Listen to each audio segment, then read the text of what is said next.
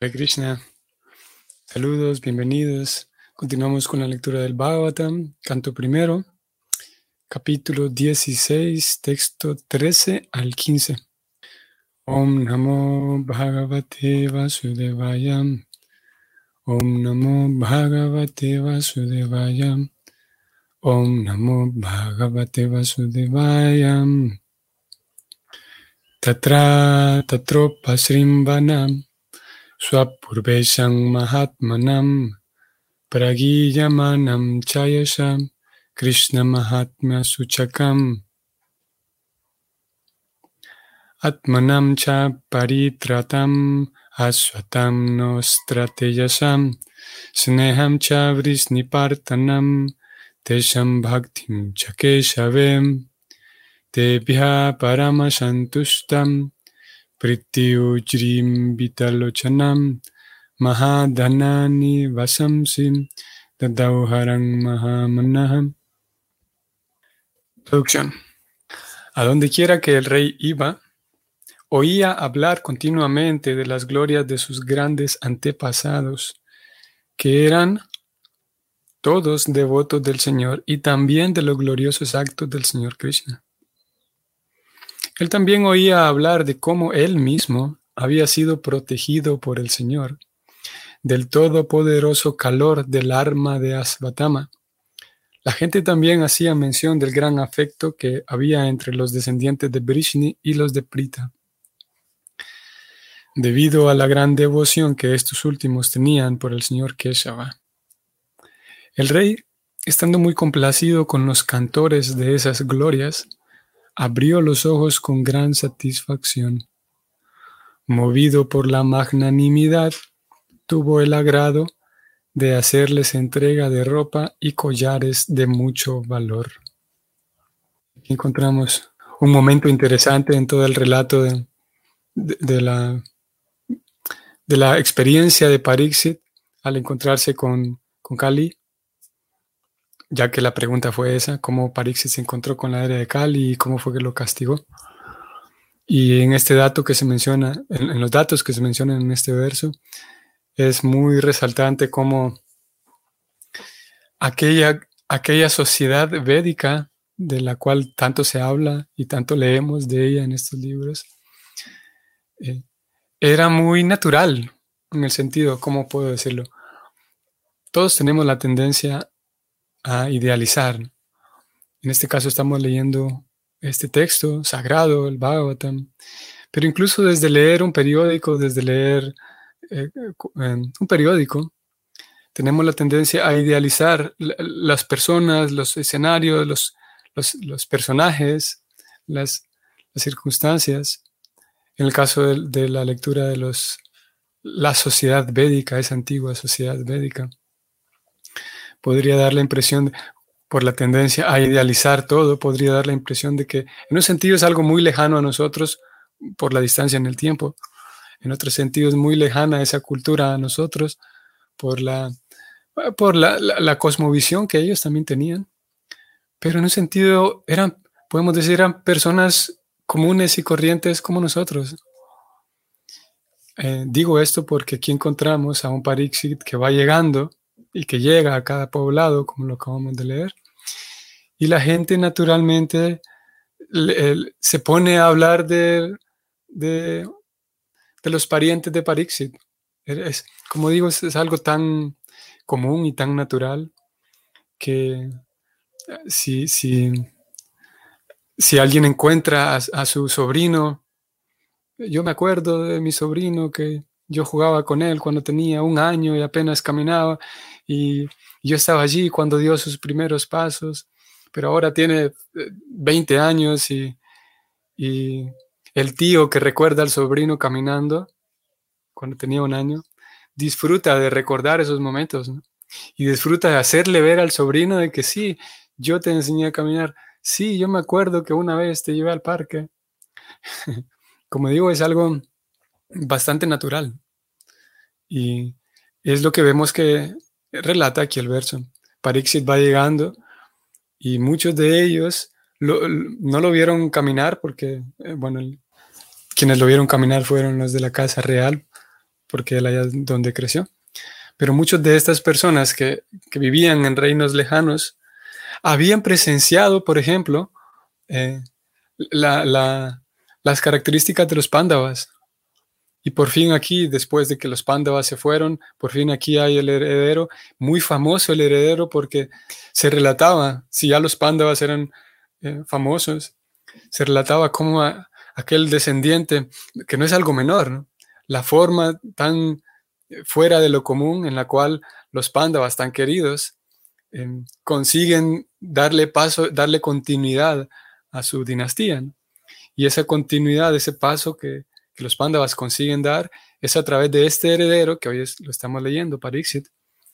Y no es, e, e, es algo resaltante la forma en la que Parixit entra a la escena de la casa real. Por lo tanto, aquellas personas que ya conocían los pándavas, definitivamente sabían este relato de cómo hoy, hoy por hoy hay un nuevo rey que se llama Parixit. Pero no solo eso, sino que Parixit estaba en el vientre de su mamá, la batalla terminó y esto, intentaron matarlo, cosa, historia que nosotros sabemos, o estamos en el capítulo 16 y esa historia apareció en el capítulo 7. Nosotros al menos tenemos una idea de, ese, de esa historia. Lo cierto es que ahí estaba Parixit y muchos de ellos lo conocían, al menos por la historia que habían escuchado, de que él era el famoso Parixit que, sobrevivió, el único sobreviviente de la batalla de Kurukshetra. Así que podemos imaginar, por un lado, podemos tener un vistazo, como digo, de la naturalidad y de estas personas y cómo eran personas, en un sentido, muy como nosotros, eran personas comunes y corrientes bajo cierta perspectiva. Y también podemos imaginar entonces cómo eran esas escenas de Parixit llegando a estos diferentes lugares y la gente contenta de recibirlo, porque conocías, las personas conocían a sus abuelos, que eran los pandas, y también contentas de conocer a algunos de ellos, conocer por fin ese famoso heredero, único sobreviviente de la batalla de Kurukshetra, que como digo, no es nada menor, ¿no? No es, no es algo que pase desapercibido. Si ustedes recuerdan, como desde el capítulo 8 de este primer canto, cuando, bueno, y aquellos capítulos que, que, relatan el, momento posguerra. Y Preocupada menciona algunos datos ahí interesantes y uno de ellos es que, por ejemplo, asistieron millones de guerreros a esa, a esa guerra. Y aparte venían de diferentes lugares, por lo tanto, aquellas todos aquellos lugares estaban al tanto de lo que ocurría en, Kurukshetra. O tal vez no estaban al tanto, pero estaban pendientes de lo que ocurría. Sabían de Hastinapura, conocían a los Pándavas. Por lo tanto, al momento de morir los Pándavas y quedar este heredero de la manera tan peculiar en la que quedó sobreviviendo en el vientre de su mamá, y Krishna habiéndolo protegido y, y sobrevivió a un arma letal, toda esa historia indudablemente era conocida. Y ahora iba por allí Parixit, que todo el mundo sabía de él, todo el mundo sabía su historia, y él no conocía a todas esas personas. Pero, como lo vamos a ver aquí en el significado, el, eje central, ahí el, común denominador en todos, en todos aquellos poblados a donde iba, era, era Krishna. En, realidad era la, presencia y la, el hecho de incluir a Krishna, ya que Krishna estaba incluido en todos estos relatos y momentos, debido a que él estaba incluido, es que había esta fama, tanto para los pándavas como para él mismo. Vamos al significado. A los reyes y grandes personalidades del Estado se los recibe con discursos de bienvenida. Ese es un sistema que data de tiempo inmemorial y como Maharaj Pariksit era uno de los emperadores más conocidos del mundo, en todas partes del mundo a donde llegaba de visita, se lo obsequió también con discursos de bienvenida. El tema de esos discursos de bienvenida era Krishna. Krishna significa Krishna y sus devotos eternos, al igual que rey, rey significa rey y sus asociados íntimos. Hmm, interesante aquí. Mm, señala esa, esa formalidad y el protocolo de una persona importante, en este caso un, rey o un jefe de Estado, que llega a otro lugar para una visita diplomática y está todo ese protocolo, toda esa etiqueta, discurso de bienvenida y tiene que recibirlo en, el, en el, lugar de donde, donde va a ser el evento, tiene que recibirlo una persona en particular para seguir todo el protocolo. Y parte del protocolo es un discurso de bienvenida. Para, y en el discurso de bienvenida, si es un evento grande, por ejemplo, en el discurso de bienvenida, naturalmente tiene que hacerse referencia al invitado que, que llegó de visita. Y no necesariamente, como lo vamos a ver más adelante también aquí en el significado, no necesariamente ese discurso de bienvenida, quien lo da, quien está hablando a palabras gratas hacia el invitado, no necesariamente es que realmente lo aprecia o que realmente siente una admiración por él, sino puede darse, y de hecho se da en muchas ocasiones, que solamente estás leyendo un libreto, leyendo un, discurso escrito. Y todos nosotros sabemos, y, y más eh, indudablemente dentro del marco del bhakti, que el bhakti con tanta frecuencia se hace hincapié en la importancia de la conciencia de la persona. Cuando Krishna dice, Patram, Pushpam, Palam, Toyam, que ofrézcame una flor, una fruta, con devoción, porque uno puede hacer el acto mismo externo, pero si es importante, o lo más importante es con, cuánta devoción, con cuánta dedicación estoy haciendo el, ritual mismo. Entonces, si estoy haciendo un ritual de protocolo, de felicitar a alguien, sin realmente eh, sentirme, sentir admiración o sentir aprecio al menos por la persona a quien va dirigido mi discurso y, mis palabras de aprecio, eh, en un sentido sería vacío. En el caso de Yudhishthira era al revés, era que, él mismo eh, mm, despertaba eso, despertaba esas palabras gratas de parte de los demás hacia él, hacia los Pandavas y hacia Krishna. Era algo muy espontáneo, o espontáneo. Seguimos. Krishna y sus devotos no pueden ser separados, y por ende, glorificar al devoto significa glorificar al Señor, y viceversa. A Maharaj Pariksit no le hubiera agradado oír hablar de las glorias de antepasados suyos, tales como Maharaj Yudhishthira y Arjuna, de estos no haber estado relacionados con los actos del Señor Krishna. El Señor desciende principalmente para liberar a sus devotos, entre paréntesis, paritranaya sadunam. A los devotos los glorifica la presencia del Señor, porque ellos no pueden vivir por un momento sin la presencia del Señor y sus diferentes energías. Para el devoto, el Señor está presente mediante sus actos y glorias, los actos y glorias de Krishna. Y por lo tanto, Maharaj Pariksit sintió la presencia del Señor cuando al Señor se lo estaba glorificando por sus actos, especialmente por aquel acto mediante el cual salvó al rey Pariksit en el vientre de su madre. Los devotos del Señor nunca están en peligro, pero en el mundo material, que está lleno de peligros a cada paso, a los devotos se los pone aparentemente en posiciones peligrosas. Y cuando el Señor los salva, Él es glorificado. Me detengo aquí otro momento. Es interesante, es algo que no es nuevo, esto que preocupada voy a subrayarlo. Krishna y sus devotos no pueden estar separados. Y glorificar al devoto significa glorificar al Señor y viceversa. Esto vale la pena detenernos un momento acá. Dentro de toda la, por un lado, la comunidad Vaishnava y por otro lado, la, la línea discipular de maestros y discípulos. Siempre que tenemos a los Vaishnavas podemos encontrar en los Vaishnavas y en teoría encontraremos en los Vaishnavas cualidades específicas que los hacen a ellos personas diferentes. Y aquí acabamos de leer cómo glorificar a un devoto es glorificar a Krishna.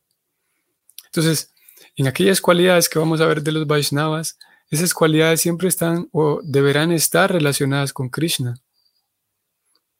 Voy otra vez. El Bhakti mm, describe, se describe a sí mismo, pues, todos los textos que describen al Bhakti lo describen como un sistema científico. Y dentro de las, los, los parámetros que definen a algo, una ciencia, uno de los parámetros es que aquella ciencia debe ser, debe obtener un, por, un lado, debe tener todo un, un, cuerpo teórico, debe tener toda una explicación teórica, y por otro lado, debe tener un espacio para la aplicación práctica. Que aquella teoría debe ser capaz, se, tiene que poder llevar a la práctica en cualquier lugar. Y esa es una de las características de las ciencias, las matemáticas, que son las ciencias hoy por hoy llamadas exactas, que no, es que alguien diga, bueno, es que en Japón no se pueden hacer matemáticas porque, por lo que sea. En realidad es, es, es universal la ciencia de las matemáticas o las matemáticas en cuanto a ciencia. Entonces, similarmente, podemos decir que el, la aplicación de la ciencia del Bhakti tiene por, por, por un lado un cuerpo teórico sólido y muy sólido, y por otro lado tiene esa aplicación práctica. Mm. Aparte de esa aplicación práctica, el, cuerpo teórico debe ser, debe tener cierta, cierto, eh, un marco que sea objetivo y lógico, que, se, que, tenga una objetividad, que, sea que, que, esa teoría puede ser llevada a la práctica con objetividad por cualquier persona. No es que, no es que una ciencia diga, bueno, es que solamente solamente personas que midan 1,80 pueden hacer este tipo de ciencia, por ejemplo. Porque cualquier ciencia debería ser o es, está al alcance de que cualquier persona pueda verificarla. Entonces, en el caso del Bhakti, eh, se describe que los Vaishnavas, volviendo con las cualidades de los Vaishnavas, esas cualidades de los Vaishnavas hacen y pueden ayudarme a mí a identificar un Vaishnava genuino en cuanto a viendo sus cualidades, viendo sus características personales de comportamiento, pero al mismo tiempo, que por un lado esas características deben estar dentro del marco del, de la, podemos decir, de la moral y la ética, aunque la moral y la ética entran y, no es el único criterio, aún así eh, deben ser eh, observables de manera objetiva. Y dentro de todas esas características, que no es que, bueno, para reconocer un Vaishnava genuino, yo tengo que, yo tengo que firmar y, volverme un miembro de la Asociación Internacional para la Conciencia de Krishna, para entonces poder identificar un Vaishnava genuino. Lo cierto es que, mm, de acuerdo con los mismos textos del Bhakti, no es así. De hecho, un Vaishnava puede ser observable, sus cualidades y características, pueden ser observadas esas cualidades y características incluso por una persona que no forma parte de ninguna manera del, mismo proceso del bhakti. Obviamente y naturalmente, cuando una persona observa un Vaishnava genuino y decide seguir sus pasos y decide entonces adoptar la ciencia del bhakti, naturalmente, en virtud de y gracias a la, pureza espiritual que va el estudiante va cultivando, va entonces a observar más cualidades en el Vaishnava genuino. Sin embargo, antes incluso de que alguien tenga incluso un poco de fe en el, sistema del Bhakti, incluso antes de que la persona eh, eh, se adentre a, adoptar el sistema de Bhakti a su vida, aún así esas cualidades son observables. ¿Qué es un Vaishnava? ¿Cómo es su comportamiento? Y Ahora sí, volvemos. Todo esto lo menciono porque en el texto acabamos de leer de Krishna y sus devotos. Y cómo glorificar al devoto es glorificar a Krishna. Digo esto porque todas esas cualidades en el Vaishnava siempre estarán relacionadas con Krishna. Eh, ¿A qué me quiero referir? Por ejemplo, yo podría decir, bueno, aquí enfrente tengo un gran Vaishnava porque eh, mira, la verdad es que la forma en la que sonríe es, tiene algo de mística la forma en la que habla tiene algo de mística. Y, su sonrisa y sus ojos como que cuando lo mira a uno, yo me siento bien agradable cuando me mira. Alguien podría decir eso. Y lo cierto es que eh, eh, esas observaciones que, yo como estudiante pueda estar haciendo, posiblemente sí me inspiran, pero no necesariamente están relacionadas con Krishna. Posiblemente estén relacionadas con mis propios paradigmas, que a mí me gustan por algún, por X o Y. A mí me, incluso, posiblemente incluso por algo de química, me atrae simplemente su sonrisa y la forma en la que sonríe y la forma en la que me ve o la forma en la que habla, su, dulce voz o el tono de su voz. Sin embargo, ese, ese criterio para otra persona puede ser que esa sonrisa no sea muy agradable. Entonces, en el caso de observar un Vaishnava y ver características universales, una de ellas y la primera de todas es escuchar no tanto el tono de voz, si habla muy rápido, si habla despacio, si habla muy suave, si su tono es muy dulce o no. Ese tipo de cosas en un sentido son externas y secundarias. Lo principal es escuchar de qué tema está hablando esa persona. Y, obviamente no solamente de qué tema, sino eh, mm, cómo concibe la, como por un lado, cómo se concibe a sí mismo y cómo concibe a Dios, básicamente. El, Bhakti, el sistema de Bhakti, y como Prabhupada lo presentaba, es que para reconocer un maestro espiritual, o igualmente para reconocer un Vaishnava genuino, aunque Prabhupada en este caso se refirió específicamente a un maestro espiritual, él decía principalmente que escuchar de qué habla. Y en muchas ocasiones eh, hay, algunas personas se pueden presentar como alguien espiritual o como un maestro espiritual incluso, y el tema de Dios nunca aparece, nunca aparece en sí lo, el tema espiritual como tal, pero puede estar vestido con ropa eh, exportada desde Oriente y con, con mucha extravagancia externa, pero lo importante es reconocer de qué hablan. Y obviamente después de escuchar lo de qué habla, vamos a tener que pasar por un periodo de reconocer y, verificar si sus palabras y su comportamiento eh, se pueden mantener durante un tiempo, eso es importante. Verificar que, el, porque yo puedo escuchar a alguien en una exposición de, de una hora y, hacer una exposición que cumpla este requisito, ¿no? Ok, habló de Dios con buenos términos y tal, pero también hará falta dentro de la verificación cuánta constancia, si con, con el paso del tiempo ese tema de Dios realmente es central en su vida o solamente fue una conferencia de media hora o de una hora. Si realmente el tema de Dios en su vida es central, entonces de manera natural va, va a estar exponiendo la verdad de Dios en sus, en sus intercambios con otros. Y al mismo tiempo, desde luego aquí vienen también todas aquellas cualidades que ya hemos escuchado tantas veces, como la, la genuinidad, la cordialidad, etcétera. Pero de entrada es la importancia de que habla el maestro espiritual. Y así como el no el maestro espiritual únicamente, sino el Vaishnava en general, el, su, su, tema de conversación o, su tema principal no puede ser eh, mm, fingido durante mucho tiempo, durante, con el paso de los días. Si con el paso de los días yo percibo, aparte de cómo se sonríe y etcétera, que eso, como digo, es externo, si con el paso del tiempo percibo que sí, que hay una por un lado una comprensión y por un lado y por otro lado una vivencia de parte de, esa persona en lo que está hablando. Si realmente preocupada lo planteaba así, si realmente se percibe como un sirviente de Dios, si realmente vive como un sirviente de Dios, de acuerdo al criterio de Prabhupada y de acuerdo al criterio de los acharyas anteriores, es que ese es un Vaishnava genuino y es, es un maestro espiritual genuino también.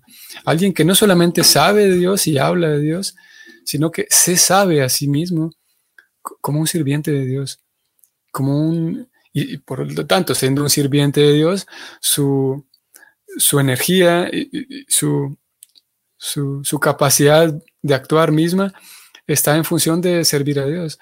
Y su, su tema importante del cual conversar será ese mismo tema, el tema de Dios. Por esa razón, vuelvo aquí al texto, que Krishna y sus devotos nunca pueden estar separados. Porque si escuchamos a un devoto, como estamos diciendo ahora, el criterio para conocer a un devoto es su vida, servicio a Dios, su, su, tema de conversación. Al estar yo en presencia de ese devoto, naturalmente voy a estar en presencia de Krishna, porque él es un sirviente de Krishna y porque Krishna ama al servicio que sus devotos dan, por lo tanto Krishna todo el rato estará ahí acompañando a ese devoto, porque ese devoto todo el rato estará cantando los nombres de Dios, por lo tanto Krishna estará allí. Ese devoto estará ofreciendo sus alimentos, por lo tanto Krishna estará allí comiendo los alimentos que el devoto ofrece, ofrenda.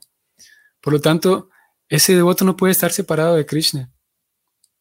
Y cuando escuchemos hablar de Krishna, cuando, cuando leamos y leemos aquellos relatos de Krishna, todo el tiempo las descripciones de Krishna están siempre relacionadas con sus queridos devotos. Cuando Krishna toca la flauta, ¿qué sucede cuando las vacas, los terneros escuchan la flauta de Krishna, las gopis, los gopas, sus amigos, sus tías, las amigas de su mamá, qué sucede con todos los devotos de Krishna que viven en el mundo espiritual. Cuando leemos de Krishna siempre habrá relatos relacionados de él, entre él y sus devotos. Eh, por lo tanto, el uno siempre está con el otro. Y en la medida en la que yo eh, en progreso en el servicio a Krishna, entonces me vuelvo más capaz de apreciar y amar a sus devotos, obviamente amar a todos. Es, es muy lindo y muy bello como de manera natural y consecuente se da que entre mejoro mi servicio, entre más mejoro mi, mi servicio y me entrega en la medida en lo que puedo, mi entrega a Dios, de manera natural se da que voy despertando un aprecio y un amor por los demás, por el prójimo, el famoso primer mandamiento, amar al prójimo como a uno mismo. Así que entre más mejora mi servicio a Krishna, más amor voy a tener y cariño por los devotos de Krishna que están con Krishna. Voy a eh, continuar con la última parte del significado que nos faltaba. El Señor Krishna no habría sido glorificado como el expositor de la Bhagavad Gita si devotos suyos, tales como los Pándavas, no hubieran estado en dificultades en el campo de batalla de Kurukshetra. Todos esos actos del Señor se mencionan en los discursos de bienvenida, perdón, se mencionaron en los discursos de bienvenida, y Maharaj Pariksit, lleno de satisfacción, recompensó a aquellos que dieron los discursos. La diferencia que hay entre los discursos de bienvenida que se dan hoy en día y los de aquellos días es que antiguamente se le daban a una persona como Maharaj Pariksit.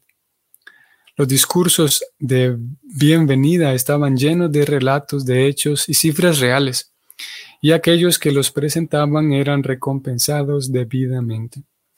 Mientras que en la actualidad el discurso de bienvenida no se presenta siempre con declaraciones ciertas, sino para complacer al funcionario, y a menudo están llenos de mentiras aduladoras y muy rara vez aquellos que dan esos discursos de bienvenida son recompensados por el pobre funcionario a quien se le dirigen. Muy bien, ese fue el final del significado y el final también de la lectura de hoy. Espero que tengan un bonito día hoy miércoles. Hare Krishna.